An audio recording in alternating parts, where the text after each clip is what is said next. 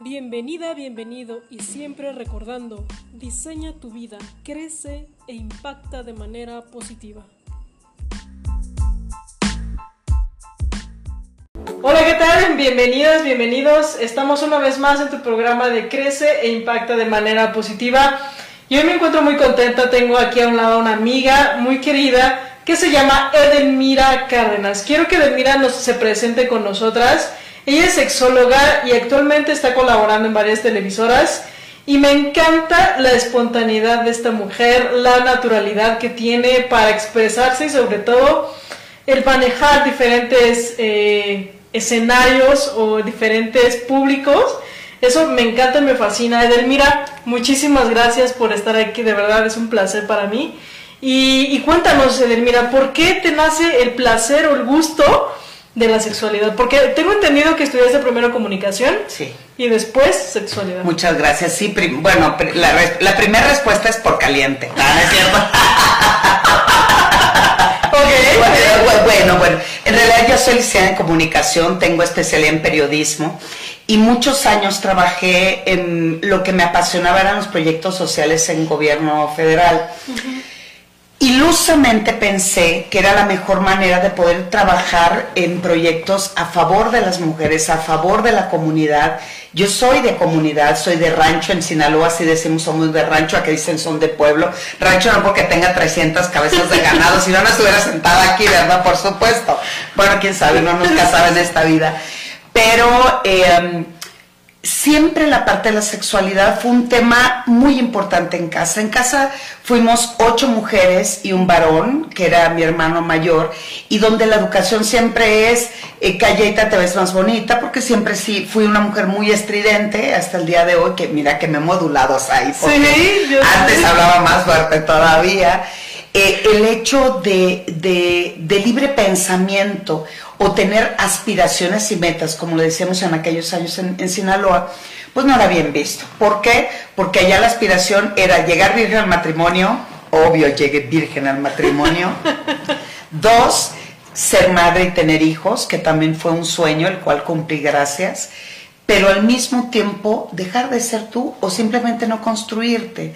Yo recuerdo mucho cómo cuando empecé a hacer preguntas me di cuenta que una mujer, al mismo tiempo que aprendimos a hablar, nos enseñaron a callar. Yo recuerdo, y lo tengo muy presente todavía, ¿eh? o sea, hace 27 años de eso, yo llegué y le dije, mamá, ¿qué es esto? Porque yo se las vi así como redonditas, pachoncitas, ¿no? Entonces yo llegué y le toco así, le digo, mamá, ¿qué es esto? y de un tremendo manotazo así de, niña, eso no se pregunta. Y ahí te das cuenta cómo nos van fragmentando el cuerpo.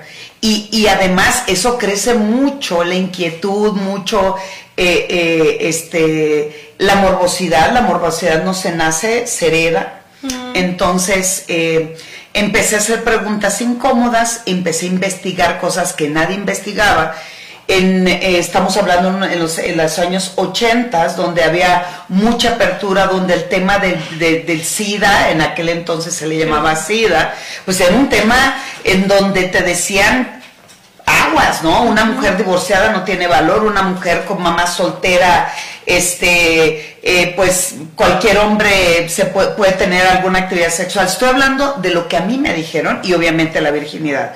Cuando yo empiezo a tener un despertar, y sobre todo fue algo abrupto, fue algo violento. Tuve abuso sexual a los seis años, el, un mejor amigo de mi padre, y a los 16 años por un primo hermano. Entonces, cuando a ti te dicen en casa, este es el valor más importante de una mujer, esto es lo que te hace mujer, entonces, ¿qué haces cuando esto no existe? Porque además se refieren al imen. Claro. No, yo no me entregué de manera voluntaria. Y, y, obviamente me quedé callada, hubo, claro que violencia, hubo amenaza, y dije, mi padre se va a embroncar con su... Y además, en la primera vez me dijeron, es tu culpa, ¿no? Tú no dices nada, eres niña. Y ya después a los 16 años, pues porque tú quisiste, porque por jacarandosa, porque bailas, porque traes shortcitos, porque bla, bla, bla, y porque me quiero casar contigo. Entonces dije, mi padre se va a echar a mi primo, se lo van a meter a la cárcel, o sea, uno va construyendo. Y me quedé guardando ese terrible secreto porque no sabía cómo empatar, me sentí totalmente fragmentada y apenas tenía 16 años en una sociedad donde el ser pobre hasta el día de hoy pues te, te, limita mucho el no tener información, el no saber a quién acudir, el no tener confianza con la familia. Y pues sola me lo aventé.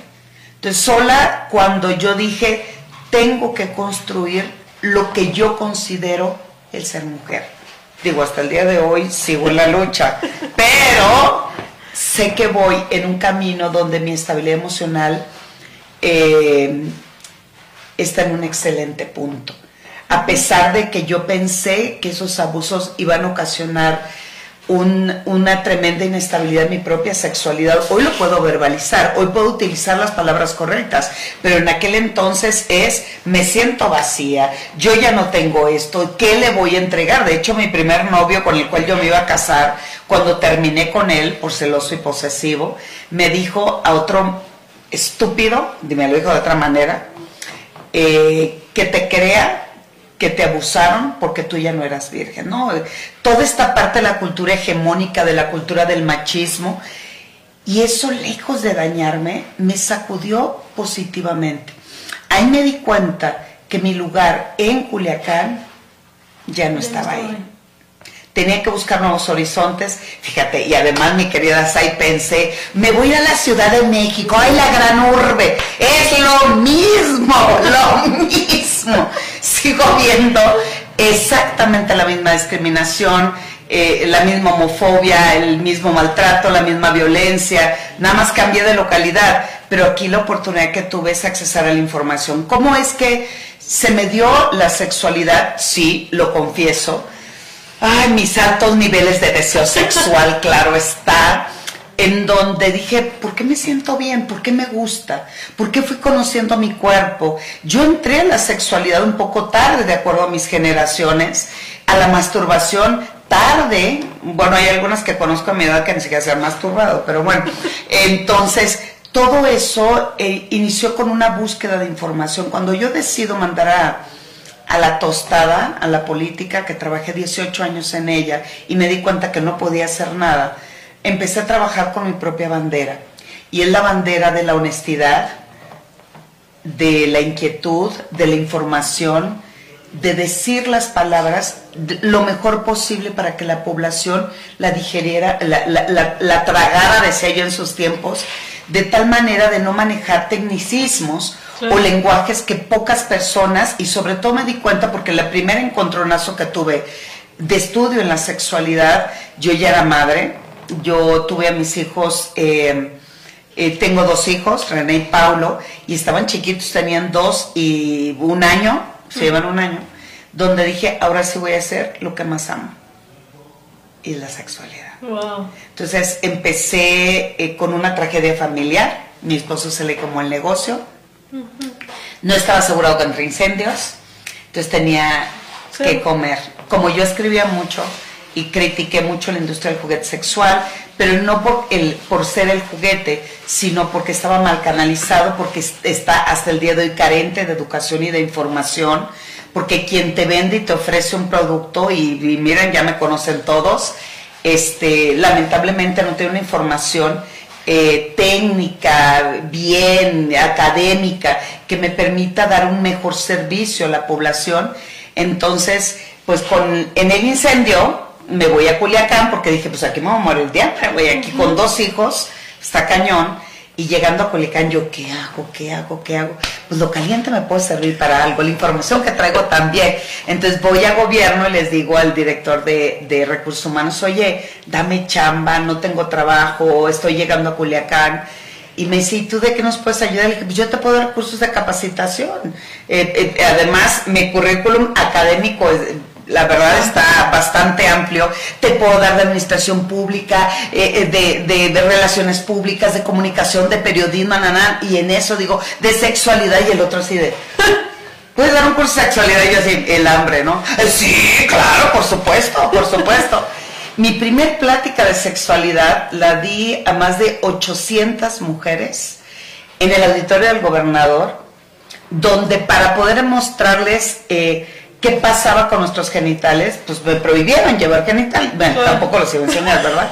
Y en aquellos años eh, tampoco había mucho material a la mano, ¿no? Que me podían eh, eh, servir. Entonces me pongo, ¿sabes? A pelar un pepino, le doy forma fálica, lo meto en una bolsita de plástico, lo meto a la bolsa y dije, ahorita que pasa el detector de metales en el Palacio de Gobierno, pues en mi, en mi desayuno van a ver un pepino ahí, ¿no?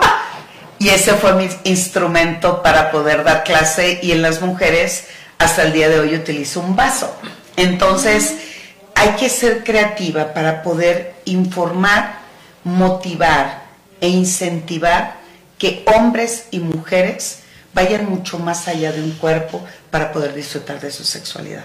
Sí, porque algo que me gusta y, he notado en tus programas es que justo para ti es el juego, o sea, es la diversión que puede existir no solo en una relación sexual de nada más penetración y ya, sino que hay algo más atrás. Sí, porque además he aprendido eh, de los grandes maestros de la sexualidad en México, este Eusebio Rubio, Esther Corona, Selma, ah, este eh, eh, Juan Luis, Luis Pérez, Manrina, o sea, todos, todos ellos han sido mis maestros.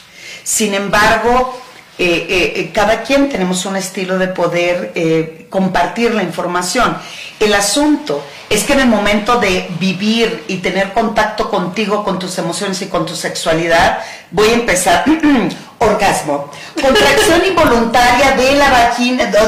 Eh, o sea, ¿para qué te sirve eso? Sientes rico, mira, te y lo disfrutas, sientes un corriente y eléctrico. De esa manera la gente, aparte de que se ríe, pone atención.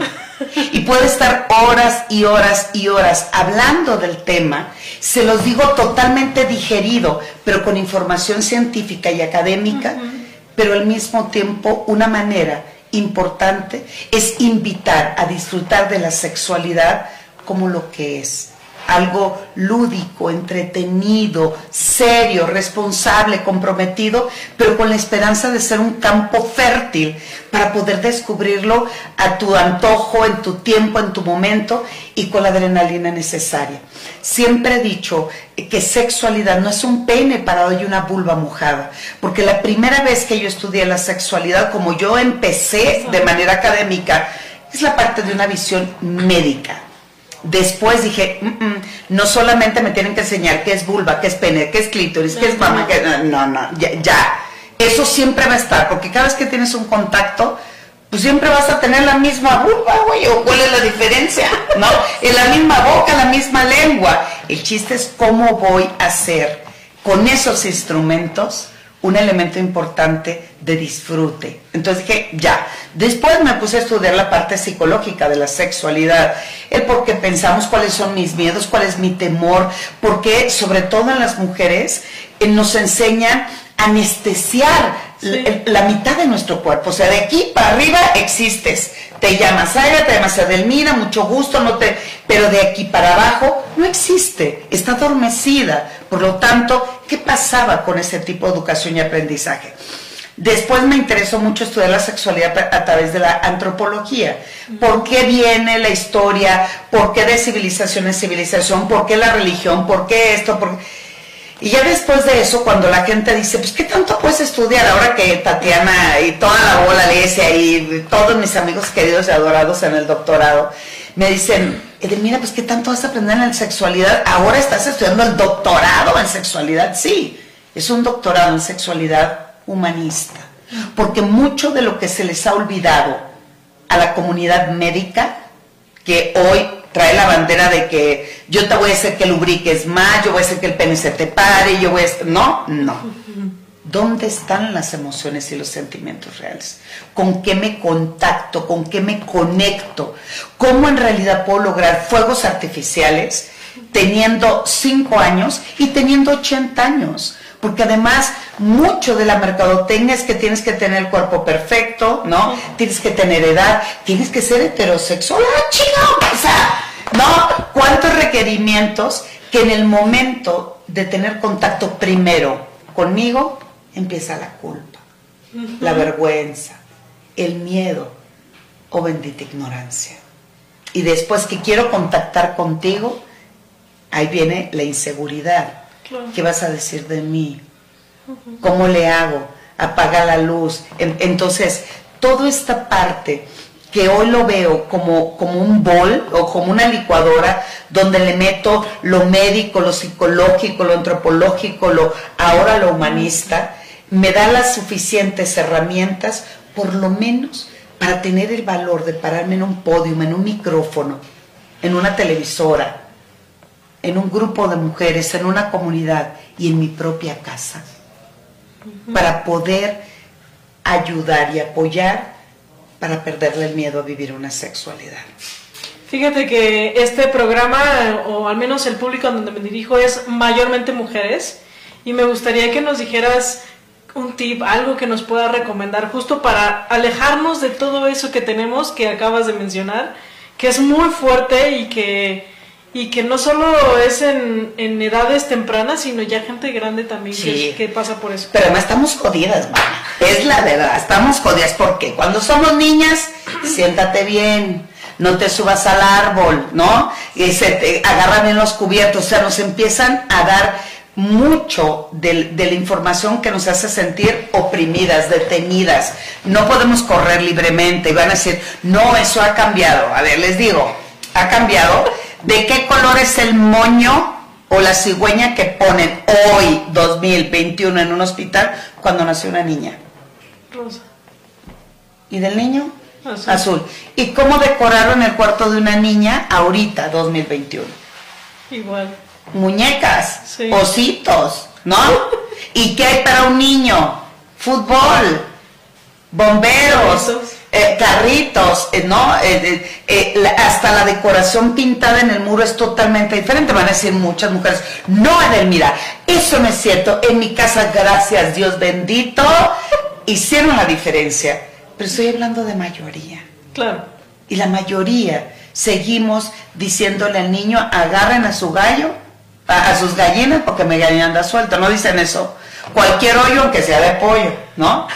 Cualquier hoyo es trinchera. Y nos seguimos riendo de eso. Y yo sigo viendo influencer, sigo viendo gente en las redes que se pavonea del sexo. Eso es lo que yo hago y te consta. Sí.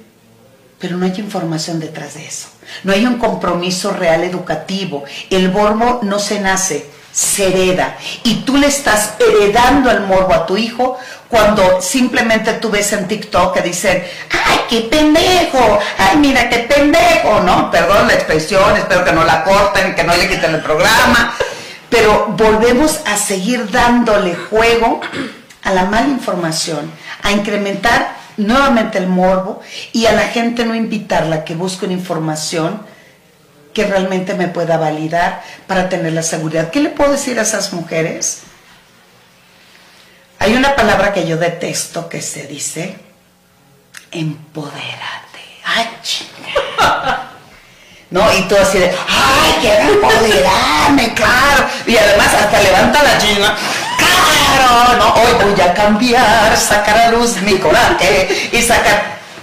Yo lo cambiaría por otra palabra y, eh, cada quien hablamos como nos de la feria. Hoy por lo menos tengo los elementos académicos para poder decir, por ahí puede que si tú quieres irte por la carretera federal, mana, es tu rollo. Hay algunas que les encanta por la autopista.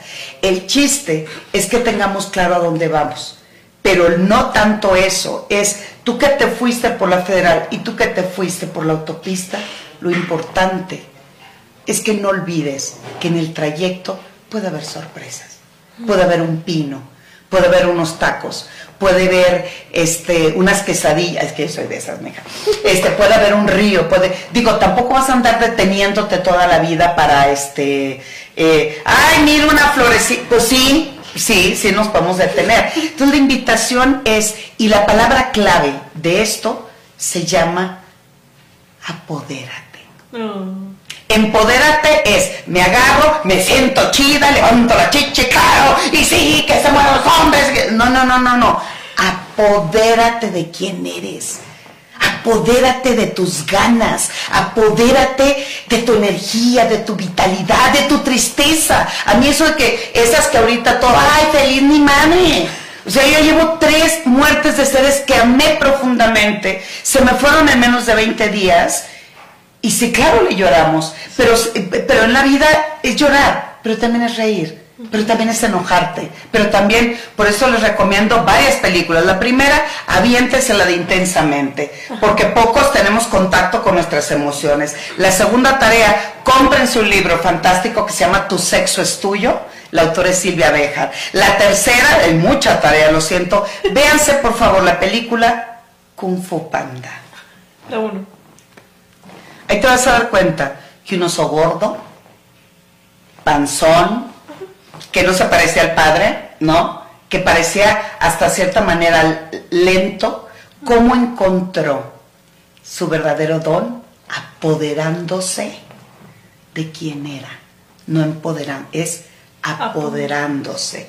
Y el sabio le dijo en el árbol de, de duraznos cuando estaba muriendo, no les voy a spoilear, nada más esa parte, el sabio le dijo, el pasado es historia, el futuro es un misterio, pero el hoy es un regalo, por eso se llama presente.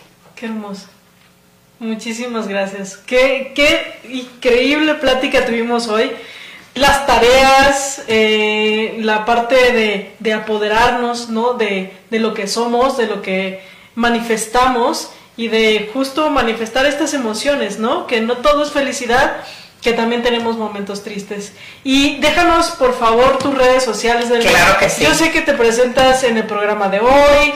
De con repente, Rosado, con la de la Micha. Así es. Eh, tengo mi programa de radio, eh, bueno, en, Instagram, todos los lunes a las 9 de la noche. Se llama Secciones. Y tengo mi programa, ah, bueno, ahí estoy en Instagram, arroba sexualmente Edel, mi Twitter también es arroba sexualmente Edel, Facebook, edelmira.mastersex, pero todos los jueves estoy en mi programa Comer con G. Con ambos programas son con mi amiga, aliada, comadre, adorada, Alessia Divari. Los jueves estoy en, sí, de 5 a 6 de la tarde por Facebook, en ADR, ADR, o en mi Facebook, exactamente igual y este pues entre muchos más programas pero pues estoy miembros al aire netas divinas y no se trata de presumir aquel el ridículo de lo que se trata es, es decirles a ustedes que Zaira es una mujer comprometida que quien trae a esta su casa no es alguien improvisado. No nada nada improvisado. Gracias de verdad. Y es que saben que eh, mencionaba lo de los programas porque veía, eh, veía los sketches, todo lo que manejas ahí, me parece tan dinámico, tan divertido y tan educador también, que me parece importante que a lo mejor si alguien no tiene conocimiento de esto se pueda acercar a ti y también en tus redes sociales. De cualquier manera, las redes sociales se las vamos a dejar aquí anotadas abajo para que no se les escape ninguna y la puedan contactar y, pues nada, eh, sigamos informándonos. Con mucho gusto, porque además eh, la manera en que yo informo es divertido, ameno, pero con un, buen contenido educativo para aportarle con mi granito de arena en la sexualidad. Exacto, buenísimo. Muchísimas gracias, Ever. Gracias. Te adoramos, reina. Gracias por estar aquí, por estar una vez más en tu programa de Crece Impacta de manera positiva. Y nos vemos en el siguiente jueves. Hasta luego.